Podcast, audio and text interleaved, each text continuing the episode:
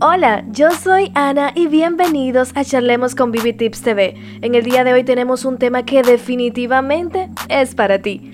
Hoy hablaremos sobre la depresión postparto y sobre todo cómo enfrentar el bellísimo reto de mudarte a otro país y comenzar una vida nueva. Así que no te vayas y recibamos con un fuerte abrazo digital a nuestra invitada Isimer González, la cual nos regala su historia para crecimiento de cada uno de nosotros.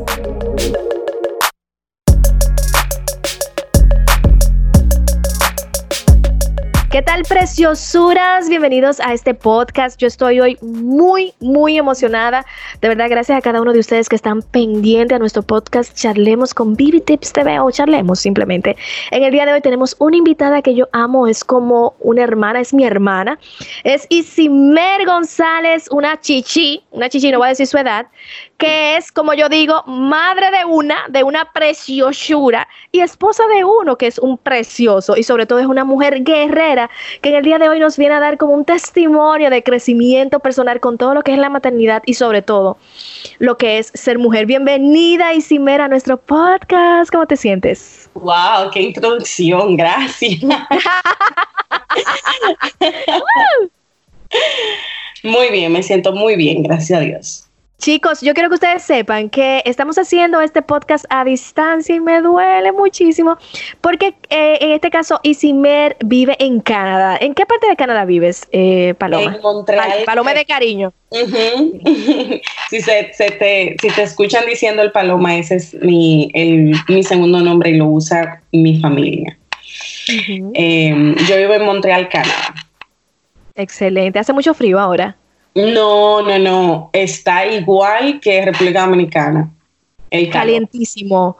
porque hoy aquí mi vida yo he sudado que y lo peor es que sigo gorda. Yo sudo, sudo, sudo y estoy gorda. Yo no lo entiendo. Me quilla, me, enoja. Hace mucho tiempo, y créame que fue muy difícil conseguir que Paloma como que accediera, dijera, vamos, vamos a hacerlo. Yo quería caerle atrás a esta mujer porque esta mujer de verdad para mí ha sido una inspiración desde niña. Me acuerdo que desde niña era una escritora y una lectora aficionada, una cosa bellísima, hacía unos poemas. ¿Tú te acuerdas de eso, Paloma? Sí. Unos poemas. Siempre fue líder en su escuela y hizo una de las cosas que en mi familia particularmente, que tenemos tabúes muy pesado, eh, para mí fue algo que me mostró que de verdad hay mucha vida y mucho éxito cuando rompemos las barreras. Y ustedes dirán, ¿y qué fue lo que ella hizo? Bueno, Paloma y Simer, junto con su esposo Donelli, que es una gran persona, independientemente de que tenían la vida más estable del mundo aquí, algo que yo siempre me hallé extraño y debo de reconocerlo, emprendieron esa nueva vida en Canadá. Y la verdad es que muchas personas que han vivido la experiencia de irse a otro país en búsqueda de un sueño y sobre todo en búsqueda de un futuro, independientemente de que estén muy bien donde están, saben lo difícil que es eso. Desde tu punto de vista, Paloma, ¿qué fue todo eso que, que ustedes vivieron, tomar la decisión? E hice, ¿cómo te impactó como persona, como mujer sobre todo? Uf, qué pregunta. Em, bueno, nosotros tomamos la decisión en el 2009, hace ya 11 años. Wow. Fue en el momento que nos dimos cuenta, ok, todavía éramos novios y nos dimos cuenta que nosotros no queremos casar y queremos construir una vida juntos, queremos tener hijos eventualmente y eh, nos gustaría que nuestros hijos tuvieran mejores oportunidades de las que nosotros tenemos. No porque las que nosotros tuvimos fueron malas, pero porque existen otras cosas y existían en ese momento otras cosas mejores. y, entonces en ese momento nosotros tomamos la decisión de decir, ok, vamos, ¿a dónde, ¿a dónde queremos ir? ¿A qué país del primer mundo, por así decirlo, queremos irnos? Estados Unidos no era una opción porque, porque la cultura de Estados Unidos no se alinea con la personalidad de nosotros, pero entonces ahí nos vimos en la, en la, en la disyuntiva de evaluar porque todo el mundo tiene familia en Estados Unidos, casi nadie tiene familia en Canadá. Exacto. Y, y, sabíamos el, reto y la dificultad de, tomar una decisión de, emigrar a un país donde tú no conoces a nadie y no conoces el idioma y no conoces los sistemas ni nada por el estilo.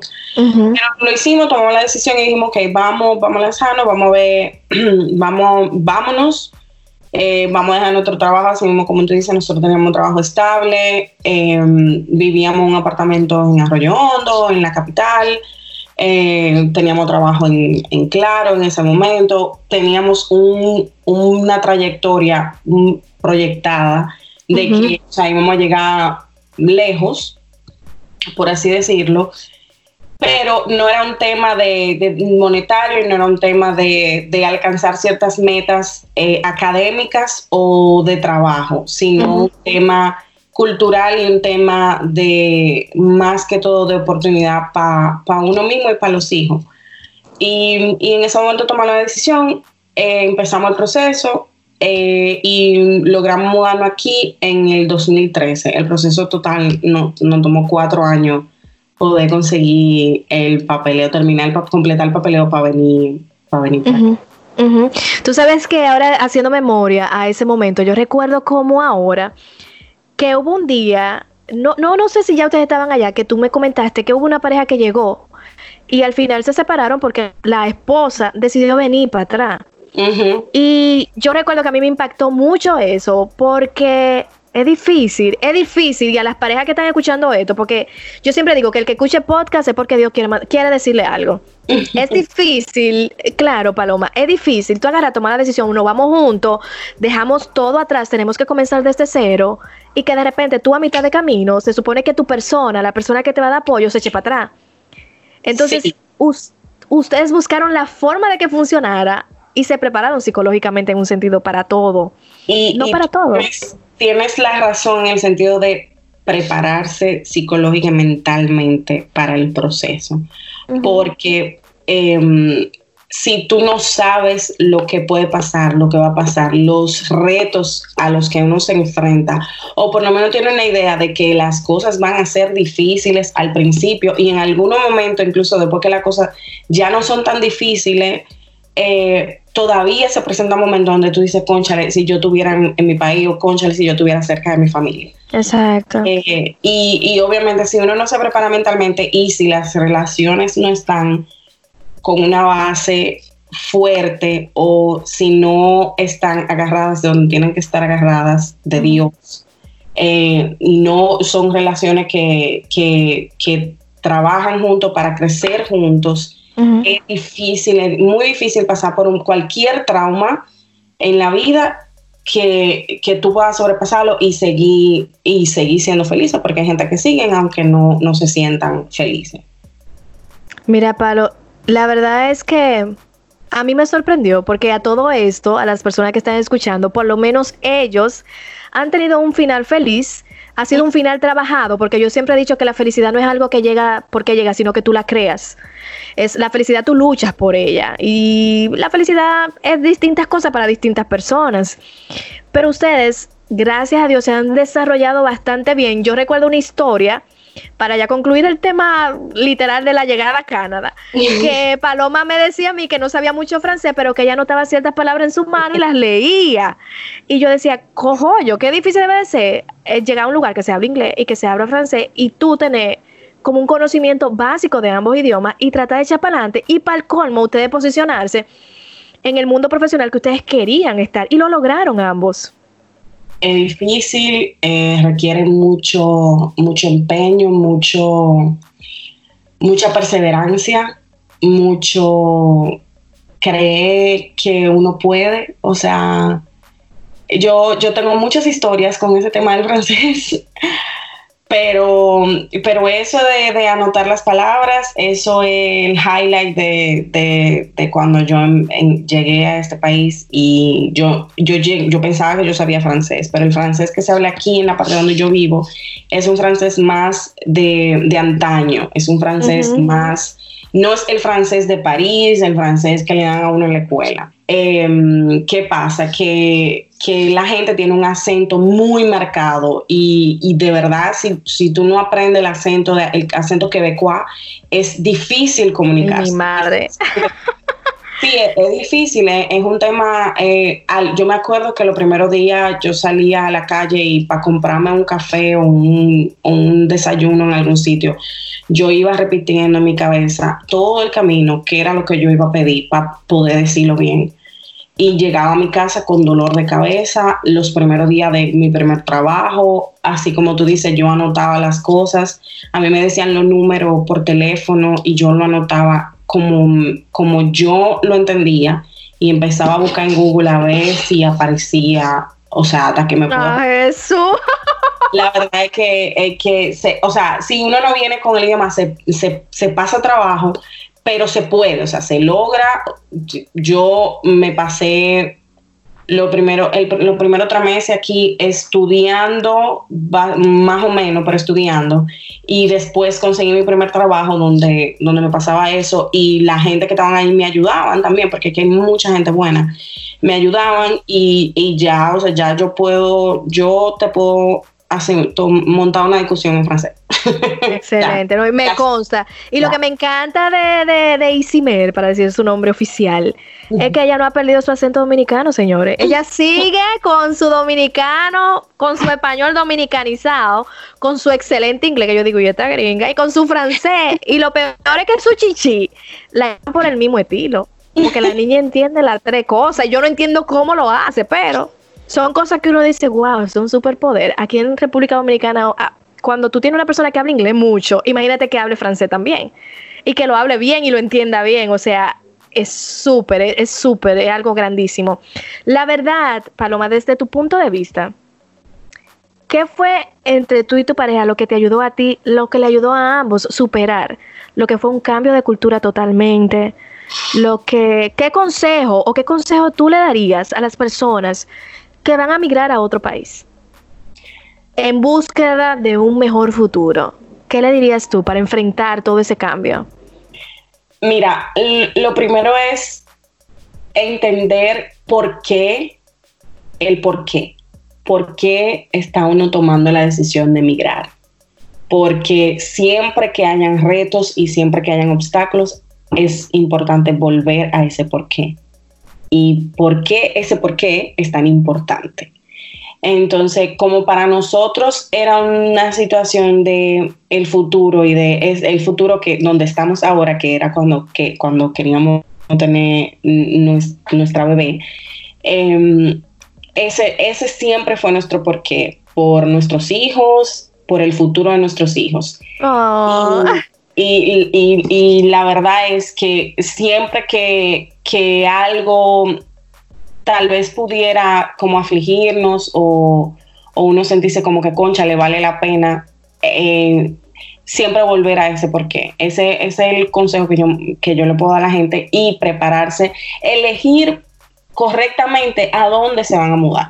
Tú sabes, Simmer, que cuando tú hablabas de que hay que recordar el por qué tomé la decisión de irme de mi país, a buscar un mejor futuro, a enfrentar una nueva cultura, nuevos idiomas, a dejar mi familia atrás, a comenzar con esta persona desde cero, porque a, volver a nacer prácticamente en otro país. Y cuando tú dijiste, lo hicimos por nuestros hijos, wow. Eso fue poderoso. Y yo sé que las personas que estén escuchando esto, que han tomado decisiones que son bruscas, porque estamos hablando de que eso fue hace siete años atrás. Eh, once, fue la decisión. 11 años atrás la decisión para llevarnos a este lugar. O sea, han sido un proceso de 11 años que no termina, aunque ya tenemos la pequeña victoria de un año, no termina, pero está el lo hermoso. Aquí vemos una, una moraleja bella de lo bello de planificar. Y cabe destacar que Paloma es una bebé de 33 años, que ha sido una persona siempre muy, usted, debo de decir, señores, que ustedes no la conocen, pero una persona muy determinada. Y quise hacer el, podcast con ella porque para mí es un símbolo de admiración que a esa edad, o sea, hace 11 años atrás ya tenía 23 años. ¿Cuánto? ¿20 años? 22. 22 añitos. Y dijo, oye, lo que vamos a hacer, Don Eli, porque los dos se sentaron. Yo quiero, independientemente de que nosotros tengamos una buena carrera, de buenas universidades, nos está yendo súper bien, nos está yendo perfecto, podemos crecer en la empresa que estamos, vivimos bien, tenemos la vida que cualquier dominicano quiere aquí en República Dominicana pero yo quiero más.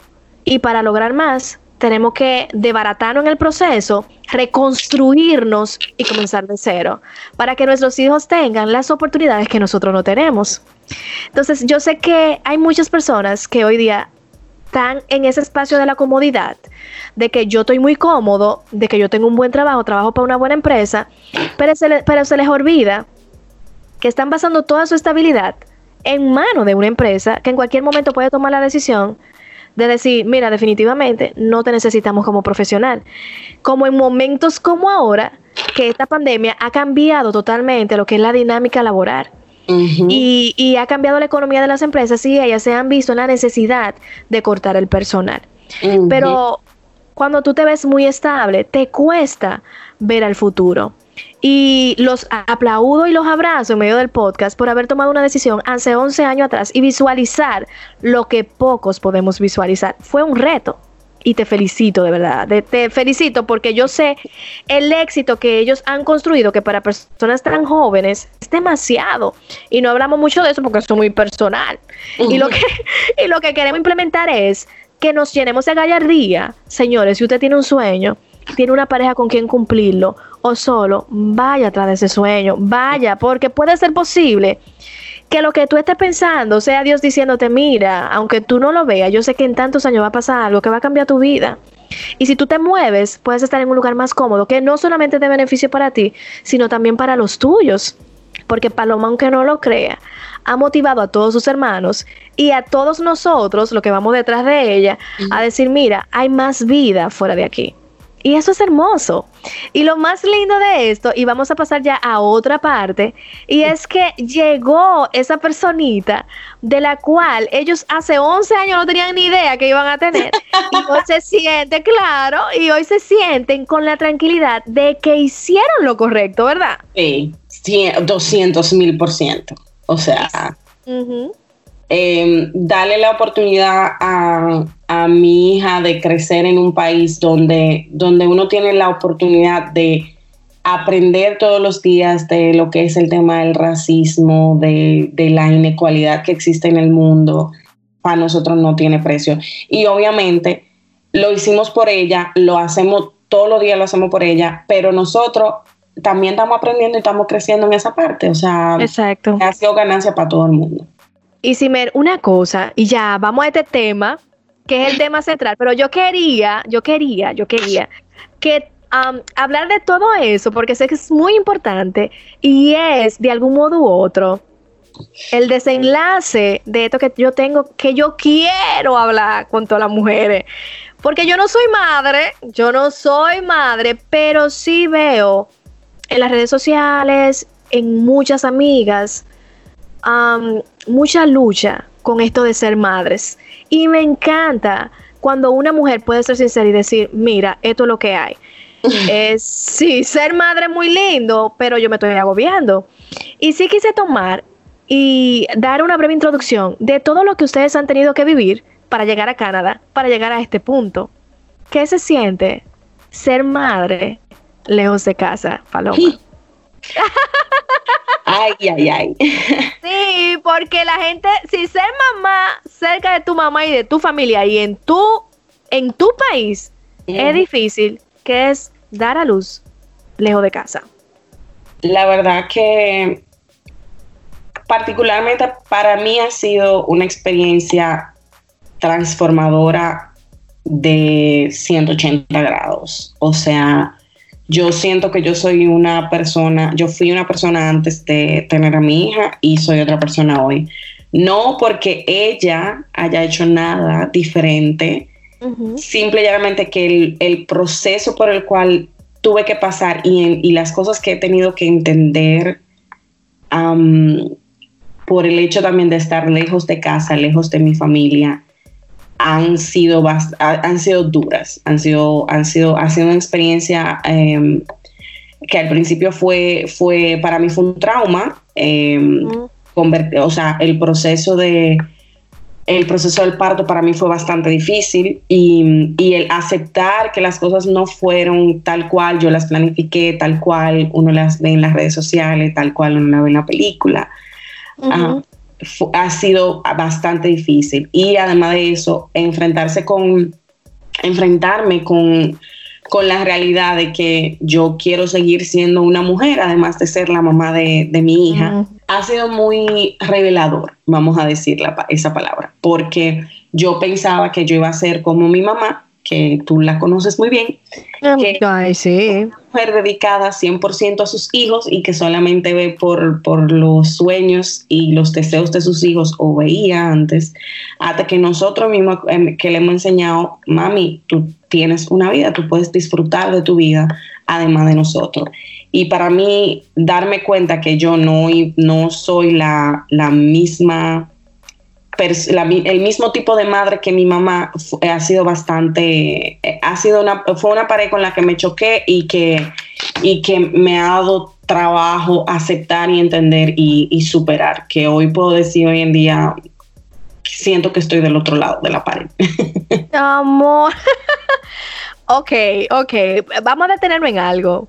¿Por qué tú dices que tú, tú no eres igual a tu madre? Porque, por ejemplo, yo siempre he batallado con el tema, yo siempre pensé que, que cuando yo tuviera a mi hija, yo, mi primer instinto iba a ser, yo me quiero quedar en mi casa por el resto de la vida cuidando de mi hija. Como hizo los primeros 11 años de la suya. Ok. Y no fue así. Cuando, cuando yo tuve a mi hija, súper bien los primeros meses, pero llegó un punto donde yo necesitaba aquí. Eh, eh, tenemos el privilegio y uno trabaja para eso de tomarse un año de licencia de, maternidad eh, y hasta 18 meses con, con, un, con un sueldo más limitado. Okay. nosotros tomamos la decisión de que iba a ser solo un año, que si había necesidad lo íbamos a extender a los 18 meses pero cuando pasaron los primeros meses de júbilo, de la visita de todo el mundo, ya cuando nos vimos nosotros tres solitos en la casa, mi esposo volvió a, trabajar, estábamos Victoria y yo, eh, o sea, era como, yo, yo sentía que era difícil aceptar que yo solamente iba a hacer eso.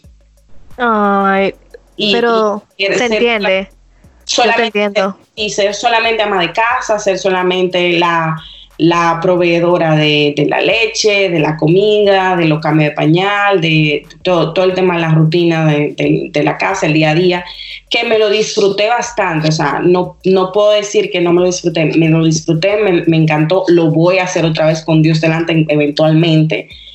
Pero yo, yo, no, yo no soy el tipo de mamá que, se queda en la casa solamente haciendo eso. Yo necesito tener algo mío. Y, y, mm, yo caí en una depresión postparto incluso porque yo no entendía que yo, yo podía ser otro tipo de madre diferente a, a mi mamá. Y qué lindo, y Gracias. Y qué lindo eh, para lo que tú te abres y nos cuentas eso. Porque yo pienso que particularmente nosotras las dominicanas, Latinoamérica, tiene ese concepto de que las mujeres somos madres y que cuando somos madres somos solo madres. Y no podemos no podemos ser sexy aunque esos paradigmas se han ido rompiendo poco a poco pero realmente uno ve que las madres que son súper sexy son las madres que son de los medios que son millonarias y que tienen 18 mil nanas pero a uno lo crían las madres de uno como lo dice Paloma porque me pasa con mi mamá se desviven por uno y todo eso, se levantan temprano a hacerte el desayuno y, te buscan a la fiesta si tú sales de la fiesta y están totalmente dedicadas a su casa, a su esposo y, su, y sus hijos. Entonces, uno joven tiene su muchacho y uno espera como que se te mete el mismo chip de que quiero estar en mi casa, pero no es así. Y yo te entiendo porque cabe destacar que aunque yo a veces tengo la necesidad de tener hijos, no lo voy a negar, a veces me da miedo a qué, señores, estoy haciendo un reconocimiento. me da miedo que, mi vida se detenga. Él es un miedo normal, es un miedo normal, es un miedo que yo pienso que muchas mujeres tenemos y no lo decimos, no lo compartimos porque, porque uno tiene miedo de que la tilden, ay, pero qué mala madre o qué mala mujer que quiere ser mamá o que no quiere dejar su vida. Pero la verdad, la realidad es que nosotras hemos crecido em, y hemos tenido el chance de vivir muchas experiencias y de ver que el mundo está ahí, que nos gustan ciertas cosas, que no necesariamente es solamente criar y estar 200% para un, para, un, para un ser humano. ¿Qué pasa? Que a base de mucha terapia y de mucha reflexión y de mucha meditación, yo he entendido que el 100% que yo le doy a mi hija no necesariamente tiene que ser el 100% de mi persona. Yo no tengo que sacrificar necesariamente mi ser como lo estuve haciendo en los primeros meses porque yo pensaba que así era que funcionaban las cosas. Yo no lo tengo que hacer así, yo puedo perfectamente encontrar un balance donde yo le dé a ella lo que ella necesita y yo me dé a mí lo que yo necesito para ser feliz. Porque si mamá está feliz, bebé también. Eso es así, eso es así, es hermoso. En tu tiempo, ¿te tomó un tiempo reconocer que realmente tú estabas sufriendo de depresión postparto? Sí, yo estuve, em, yo empecé a, ir a terapia cuando mi hija cumplió 10 meses. Wow, casi un año. Estaba, yo no pensaba que eso era depresión postparto, yo pensaba que era otra cosa.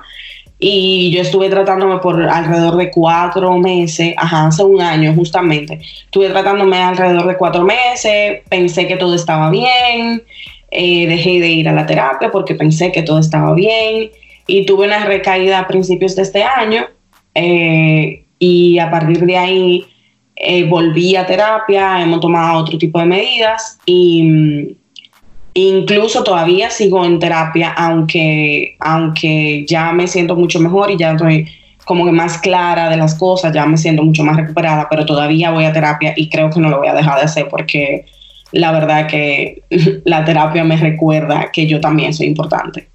¿Cuáles son los pensamientos que tú entiendes que te hacen daño? ¿Qué, ¿Cuáles o cuáles fueron los síntomas que tú entiendes que te dijeron, espérate, esto no está bien, esto no es normal, esto no es normal? O sea, Mira, yo me estoy autodestruyendo. La verdad que yo no, yo no me di cuenta yo.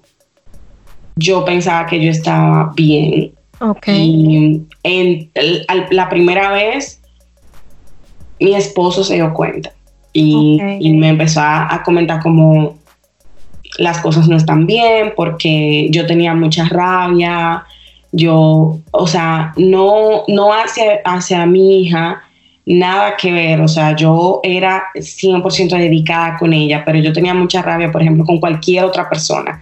Cualquier comentario, cualquier cosa que se dijera, yo lo tomaba como un ataque personal hacia mí. Y también me pasó mucho que yo tenía mucho miedo de dejar a mi hija con cualquier persona que no fuera yo. Eh, o sea, yo no, yo no confiaba en nada ni en nadie.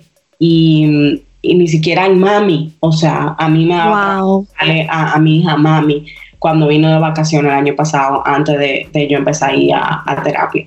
Entonces ahí como que mi esposo me comentó como que vamos a ver y yo entonces hablé con una enfermera porque yo estaba asistiendo a un grupo de, de, de lactancia materna eh, todas las semanas y en ese grupo había una enfermera y tengo una amiga muy querida que conocí ahí también, que ella también pasó por el, no pasó por el mismo proceso porque ella tuvo, estuvo en terapia de antes eh, que le pasara.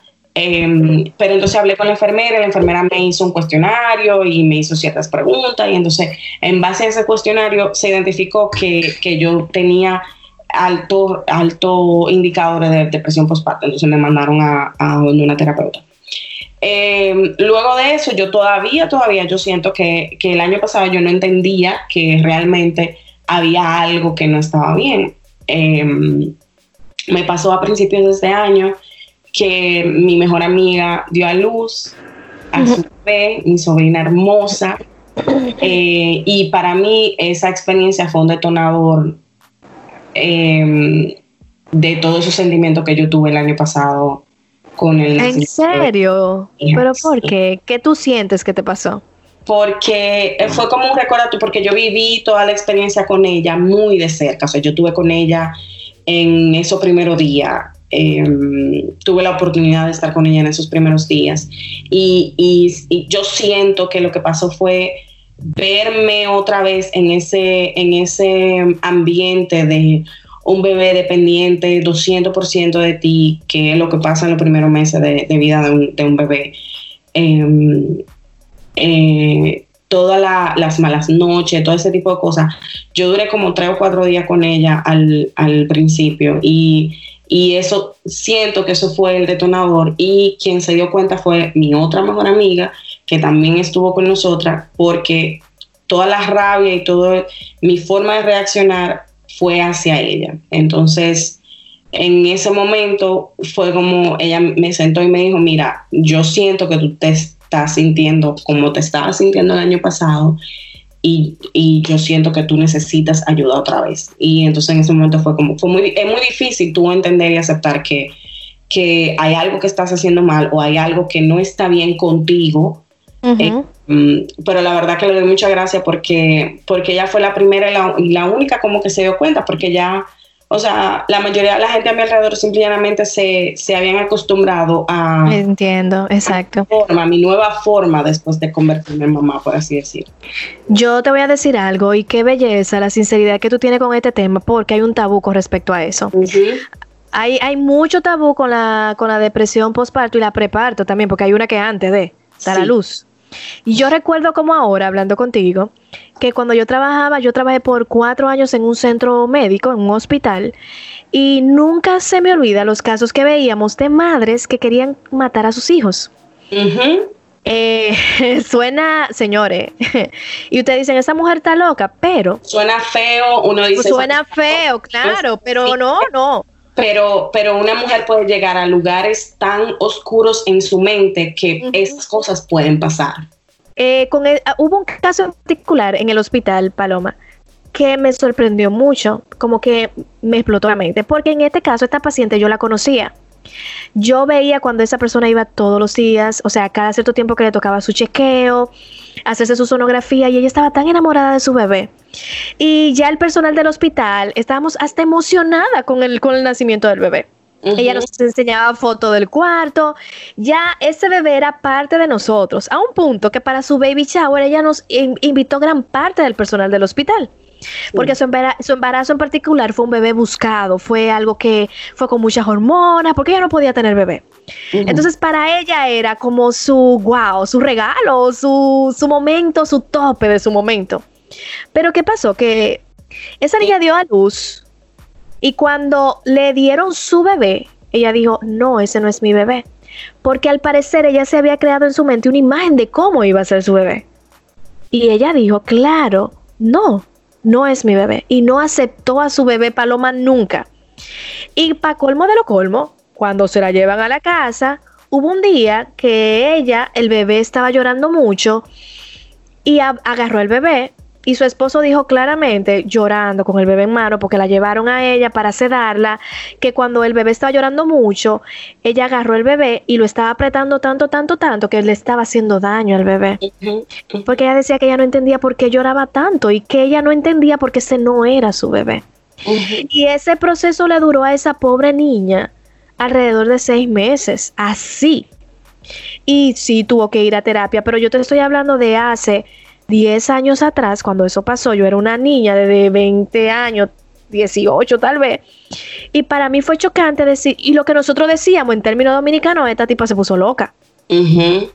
Pasó mucho tiempo, y cuando te digo de mucho tiempo, tal vez tres años atrás, donde se habla altamente, abiertamente, de la depresión postparto, porque luego ella se amaba a su bebé, y a mí me consta que ella amaba a su bebé, pero nosotros no éramos capaces de entender por lo que ella estaba pasando es eso, es, es, eh, y uno no es capaz de entender porque no ha tenido experiencias cercanas de, que se hablen de esos temas, porque tal vez ha pasado en otra familia y no sabemos. Exactamente. Pero, eso, no, no se habla de esos temas y parte de, la inspiración que, yo siento de, haber aceptado tu propuesta de, hablar es por eso mismo, porque yo quiero hacer mi parte, colaborar con, los tabús que uno tiene con ese tema, porque mientras más temprano uno se da cuenta de que algo no está bien y de que es normal que algo no esté bien y que es normal buscar ayuda y que es, y que es totalmente saludable y que es lo que hay que hacer, mientras uno hace eso, más rápido se pueden evitar que las cosas vayan a peor. Yo siento que en mi caso particularmente, yo nunca, gracias a Dios, nunca me sentí en la en, en, el punto de, de, tener que hacer, de, de querer hacerle daño a, a, mi bebé, pero sí, sí hacia, hasta hacia mi persona, porque yo sentía que yo era la que estaba haciendo algo mal y que yo era la que le estaba faltando cuando mi hija lloraba, por ejemplo. Entonces, son, eh, es, es, es, incluso hay un documental en, en Netflix acerca de los bebés y de la conexión entre la madre y el bebé y habla de, de, de, la, de las hormonas que genera el cerebro de una mujer cuando su bebé llora. Y, eh, o sea, ¿En, serio? Es, es bien, eh, es bien, o sea, te, te aclara muchas cosas, muchas cosas. Pero es yo, un tema de, educarse y de, y de entender que, que todo. Tú sabes que yo Tú sabes que yo entiendo con esto de, de, la depresión y los, y los embarazos. Yo siento que todo el mundo nos prepara para la cuna, nos prepara para que el bebé va a llorar, nos prepara para que tú vas a tener un tiempo que no vas a poder tener sexo con tu pareja, nos preparan para todo, pero no nos preparan para cómo emocional y psicológicamente nos puede afectar. Y déjame decirte que no solamente a la madre, también al padre, porque yo he visto casos, yo he visto casos que todo el mundo está súper emocionado, nace el niño y el papá no quiere estar en la casa y el papá no sabe lo que le pasa porque el papá sí quiere a su esposa y a su hijo, pero él, él está pasando, está abrumado por lo que está pasando. Sí, claro. Porque es justamente lo que dice Paloma, o sea, tú tienes un muchacho, señores, somos dominicanos, si tú eres dominicana, tu mano arriba, pero en mi casa se han quedado un par de gente que han dado a luz y han durado una semana en mi casa y yo quiero que se larguen. Porque cuando ese muchacho se pone a dar grito a medianoche, tú dices, el diablo, ¿y qué es esto? Imagínate si eres tú que, no es sangre de tu sangre y que no fuiste tú que lo tuviste en, tu barriga o, ¿verdad? o no fuiste tú que ti te lo esperma para que naciera. Imagínate lo que le causa a la mamá o al papá escuchar a, a ese ser que han deseado tanto y que no pueden satisfacerle todas sus necesidades porque por alguna razón está llorando. Hay que entender que los bebés lloran por cualquier cosa pero claro, pues eso es su modo de comunicación. Exactamente. es difícil para un papá, para una mamá entender eso. Entonces, em, a mí particularmente me pasaba. Yo pensaba siempre que era yo que estaba haciendo algo mal, que algo yo no hice. Yo empezaba a... Porque mi personalidad es a tratar de complacer y a tratar de que las cosas siempre se hagan eh, correctamente. El libro, Exacto, y, que el proceso se siga y yo empezaba a revisar toda la cosa que yo había hecho y todo lo que a mí me habían dicho que yo tenía que hacer y nada de eso funcionaba. Entonces era como que yo pensaba que era yo la que estaba haciendo algo mal. Cuando al que día yo pude haber hecho o dejado de hacer y iba a tener el mismo resultado. Tú sabes que yo pensando ahora en ti y en esto que estamos hablando, la verdad es que, como yo le dije al principio, y si me eres una persona que siempre ha sido muy proactiva, una persona que siempre se ha caracterizado porque lo que ella logra, a la mala o a la buena, pero lo vamos a lograr. Y yo lo que pienso es que, y esto va para todas las mujeres, que somos súper emprendedoras, que somos súper determinadas, y es que hay cosas que no van a salir como tú piensas que tienen que salir. Porque a mí me sorprende que hay mujeres que eh, llevan su casa tan bonita, se mantienen flacas. Yo pienso que también hay una gran presión social con la mujer, que es madre ahora en este siglo. Porque las mujeres paren y de repente no tienen barriga. Entonces tú quieres caerle atrás, tú me perdonas, pero yo siempre he dicho, yo que estoy gordita ahora, estoy como una pasa de redonda, una uva, exactamente, porque una pasa es arruga. Yo me digo, si yo me embarazo, yo voy a rodar como un balón de fútbol, como un balón, o sea, yo voy a...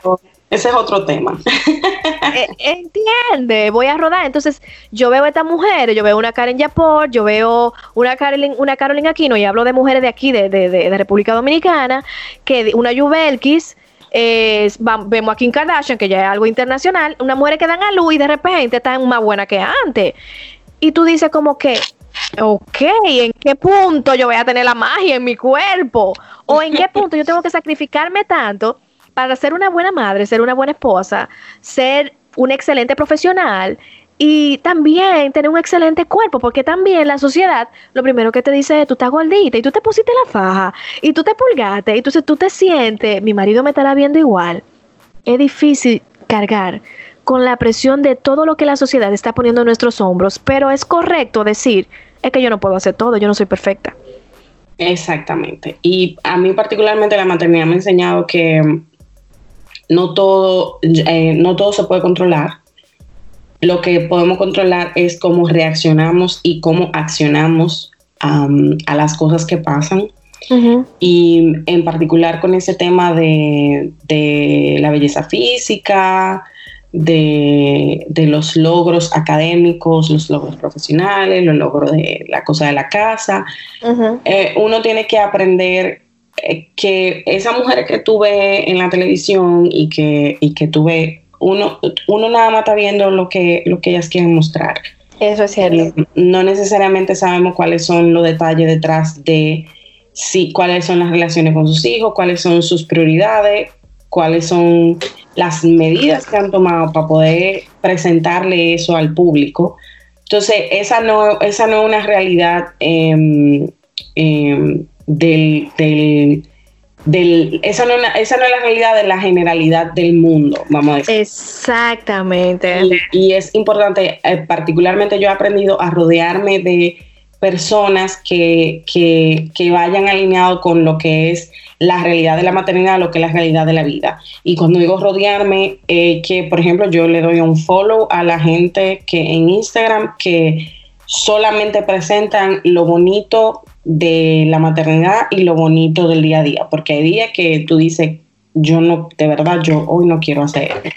Uno lo hace y sale camino, pero hay días que uno no lo quiere hacer porque es el, es el ser humano, y uno es un ser humano y uno se cansa y y, todas esas cosas pasan, pero, pero la gente que, que, te quiere presentar una idea que diferente, una idea que... que, que un, sueño, un sueño, un de hada. Yo he aprendido a, exacto, yo he aprendido a alejarme un poco de esas cosas porque no ayudan, te crean mucha, mucha carga emocional, mucha carga social que no, no suma para nada. Yo pienso que al final la moraleja para cada una de las mujeres o hombres que nos están escuchando en este momento es hacerles entender, miren, la maternidad y el parto y el proceso de encargar un bebé, de, embarazarte, es distinto para cada quien. Exactamente. Es sumamente distinto.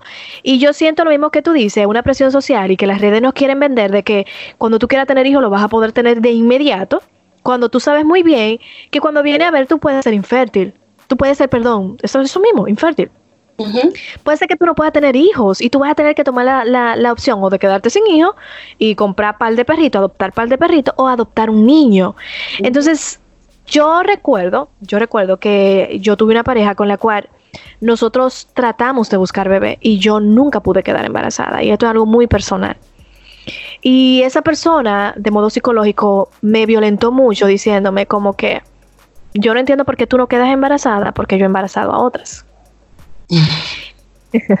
y para mí, es, eso es un tema muy largo que podríamos hablarlo en otra ocasión, fue frustrante. Y a mí me tomó años, estamos hablando de casi ocho años, entender, claro, ya yo había dejado a esa persona y todo, porque gracias a Dios me la quitó del medio, entender de que esa no es la actitud correcta y que cuando tú te, te, te propones estar en una relación y principalmente en un matrimonio, lo primero que tienen que ver es todos los panoramas, todos los ambientes, entre ellos una infertilidad. Entre ellos una infertilidad, una, infertilidad y sobre todo entender de que hay madres de que planifican y yo me río muchísimo de que no, mi parto va a ser normal. Tú no sabes si va a tener que parir con una cesárea. O peor aún, tú no sabes que si en la cesárea a ti te da un yello, se te sube la presión y tú tengas que estar en intensivo un mes y tu niño tenga que durar dos meses y tú no puedas verlo. Entonces, yo siempre digo, tú tienes que prepararte para todo. Y es verdad, Isimer, de que a uno lo llaman, hay que ser positivo porque las energías positivas traen cosas positivas. Pero también hay que entender que somos seres humanos y que el universo trae un millón de posibilidades. Y, hay que, ser claro que todo puede pasar. Todo Exactamente, en tu caso yo recuerdo que tú dijiste, no, yo estoy preparada, yo tengo una, ¿cómo es que se llama? Una tipa que te entrena. Una dula, yo tenía una dula. Una dula. Yo trabajé con una dula, eh, fue, fue una experiencia muy bonita. Sin embargo, las cosas se dieron diferentes a como yo la había planificado y a mí me costó mucho trabajo entender que yo pasé por un trauma en mi proceso de parto. Por eso mismo, porque fue una, fue una experiencia. ¿Tú desde cuánto? ¿Tu trabajo de parto fue muy largo? Yo estuve 72 eh, horas. Ay, mi madre. ¿Tres días? Tres días, porque yo estuve en la casa un día y medio y cuando finalmente me recibieron en el hospital no me pudieron admitir hasta después de casi mediodía porque no habían enfermeras disponibles. Yo, yo estoy asimilando todo lo que tú me dices, porque definitivamente, no, porque definitivamente, y yo sé que muchas mujeres que están escuchando se van a sentir identificadas, pero lamentablemente, Isimer, en nuestro país y en Latinoamérica, pocas personas tienen la posibilidad de ir económicamente a un terapeuta. Y número dos, lamentablemente nuestra sociedad no está preparada y yo creo que nosotros ni siquiera tenemos, y si lo tenemos me corrigen, en el sector público, un terapeuta que se encargue solamente para problemas de maternidad. Y, y, te digo, no es un tema solamente de República Dominicana. Yo vivo en un país del primer mundo y aquí no es barato ir a terapia. No, mm. no son todos los seguros médicos que te cubren eso. Y, y mm, el sistema te permite, por ejemplo, que tú tengas terapia eh, pública pero tú tienes que estar en una lista de espera. No es tan inmediato el proceso, a menos que, que tú presentes condiciones de riesgo a, la a alguien de tu familia o a tu persona. Eh, entonces, es un tema a nivel mundial. Incluso aquí hay una celebración a nivel del país que se hace, creo que es el 27 de, de enero o de febrero, si mal no recuerdo, que se llama el Día eh, Nacional de la Salud Mental. Y se uh fondos ese día para todo lo que tiene que ver con salud mental y apoyar que más y más gente pueda, pueda tener acceso a terapia. Mira, Palo, y una cosa, Ok, tenemos dos años luchando, recuperando fuerzas, adaptándonos a la maternidad, todo lo difícil, yo siempre he dicho que deja algo nuevo. ¿Qué te trajo a ti todo este proceso? ¿Qué te ha dejado positivo? ¿Qué ha dejado positivo toda esa experiencia? Eh, yo siento que he crecido bastante, eh, siento que estoy más abierta al cambio. Em, siento que estoy más abierta a tomar riesgos y siento que estoy más, más abierta a, a, darme prioridad a mí y a mi felicidad para poder hacer feliz a las personas que me rodean. Porque si yo me siento tranquila, si me siento feliz, yo puedo promover eso mismo a todo el que está a mi alrededor, especialmente a mi hija y a mi esposo. Y obviamente con eso... Eh, yo siempre, desde toda la vida, desde que tengo memoria, a mí me gusta cocinar, me gusta estar metida en la cocina, tú lo sabes que por eso... Me consta, me consta. Una de las razones por las cuales amo y adoro a tu papá es esa, porque ah. bastante con él. Siempre tuve miedo y siempre me causó pánico tener algo que tuviera que ver con eso a nivel de negocio. Y finalmente creo, siento que el crecimiento que he tenido con, este tema de la maternidad me ha dado la fortaleza de, lanzarme y decir, no, mira, yo, yo siento que tengo un talento, siento que lo puedo explorar, a, mi hija le gusta cuando estamos las dos en la cocina porque, porque ella ve lo feliz que yo estoy, obviamente. Y, decidimos lanzar el, proyecto que tenemos ahora de, hacer eh, productos horneados y, tratar de transmitirle un poquito de amor a la gente, de ese amor que yo siento em, cuando estoy haciendo las cosas en la cocina. Easy, eh, eh, ¿cómo es que se llama? Easy y Easy ah, Victoria. Easy Victoria. Easy y Toria. Historia, historia, porque ella te dice así mismo, Toria, ¿no? Ella, ella dice así. Cuando yo la llamo, yo la llamo, le digo, Victoria, ven acá. Y ella me dice, Toria. Señores, yo quiero que ustedes vayan a ver la, el Instagram de Isimer. A mí me encanta la complicidad, la complicidad de Victoria y Isimer como madre e hija en un proyecto. Y yo pienso que todo el podcast al final llega a este, a este punto donde tú logras entenderte primeramente, porque la Biblia dice, eh, Isimer, que para tú poder ser perdonado o cambiar algo, tú tienes que reconocer tu pecado. Entonces llegamos a ese punto, reconocemos, mira, definitivamente la maternidad es algo muy lindo, pero definitivamente me afectó, no fue lo que yo esperaba, me está afectando psicológicamente, lo voy a trabajar, lo trabajo y ahora lo voy a convertir en algo súper hermoso. Y creas este proyecto bellísimo que va de la mano justamente con la aceptación de lo que tú eres como persona, de lo que a ti te gusta, de lo que te apasiona, haces esto que es un hobby, ¿verdad que sí? Y lo haces con tu niña y es hermoso y es un ejemplo para todas las madres. O sea, en, en tu caso, esto de cocinar todos los días, ¿qué te hace? Porque yo te veo tan entusiasmada que yo me entusiasmo también. Yo quisiera como ir a cara de comprarte un flan, te lo juro. te lo juro. Para mí, estar en la cocina, transformar ingredientes, siempre ha sido un escape, una forma de, de soltar, de soltar el estrés del día, de, de soltar. Y entonces me pasa que ahora con Victoria, además de que ella se entretiene y está pendiente y quiere ayudar y quiere aprender, em, yo aprovecho para soltar el estrés del día, el estrés de que tal vez no la pude atender como la quise atender, porque durante estos, estos meses de la pandemia hemos tenido que estar trabajando al mismo tiempo que estarla cuidando en la casa y ha sido bastante difícil. Em, al final del día hacemos cualquier receta en la que ella pueda estar ahí ayudándome y poniendo mano y tratando de comerse lo que mamá está cocinando, es incluso hasta un nivel terapéutico. O sea, me, me, relaja, me hace sentir que logré algo, me hace sentir que tengo cierto nivel de valor. Yo he aprendido con todo este tema también que, que yo me regocijo bastante en lograr cosas accomplished es la palabra que estoy buscando. Oye, la gringa, pero señores. y Simer, ¿cuál es tu mensaje? ¿Cuál es tu mensaje para todas las madres jóvenes principalmente, o de cualquier edad? Pero todas estas madres jóvenes que al igual que tú y que yo, en este caso que no tengo hijos, pero quiero tener, queremos tener hijos, queremos seguir siendo jóvenes, queremos seguir teniendo esa llama adentro. Yo le decía a alguien recientemente, yo tengo, voy a cumplir 32 años en este mismo mes yo me siento como una niña. Entonces yo, mi cuerpo, señores, les confieso, mi cuerpo se siente horrible, como que yo estoy viejísima, ya yo no me puedo amanecer, ya yo no puedo hacer muchísimas cosas que hacía de antes. Te lo juro, o sea, anteriormente yo me acostaba a las 3 de la mañana y a las 7 yo estaba como el primer guandul, vamos, ¿qué vamos a hacer? Ya no, ya yo no puedo. Pero también quiero ser madre y cuando viene, viene a ver quiero ser esposa. ¿Cuál es tu consejo para esas jóvenes que de algún modo u otro se sienten igual que tú? Eh, óyeme, de verdad, yo, yo soy, yo sigo siendo una persona, yo no solamente soy madre.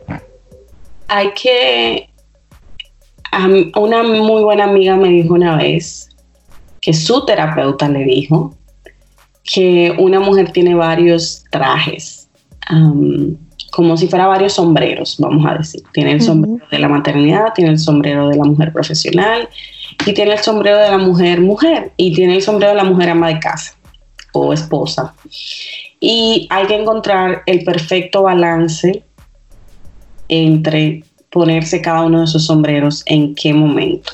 Al final del día, todo se reduce en encontrar el balance y aprender cuáles son esas cosas que, nos cargan emocionalmente, que nos, que nos hacen no, no estar felices o no transmitir felicidad a nuestros hijos o a las personas que nos rodean, para en ese momento desconectar y recargar energías a donde se necesita. Porque yo siempre pensé que yo tenía que estar todo el tiempo en modo producir, producir, producir, resolver, resolver, resolver. Y la verdad que no es así. Hay días que yo necesito, no, yo necesito desconectarme, concentrarme en mí, descansar, dormir, ver televisión, hacer esto, hacer aquello cocinar, eh, hornear cosas, crear recetas nuevas. Y esa es mi forma de yo rebalancearme y poder decir, ok, mañana o en la tarde arranco de nuevo con todo el pie. Eh, eh, básicamente eso, estar consciente que, que, esas cosas van a pasar, porque uno es humano, el cuerpo se cansa, la mente se cansa.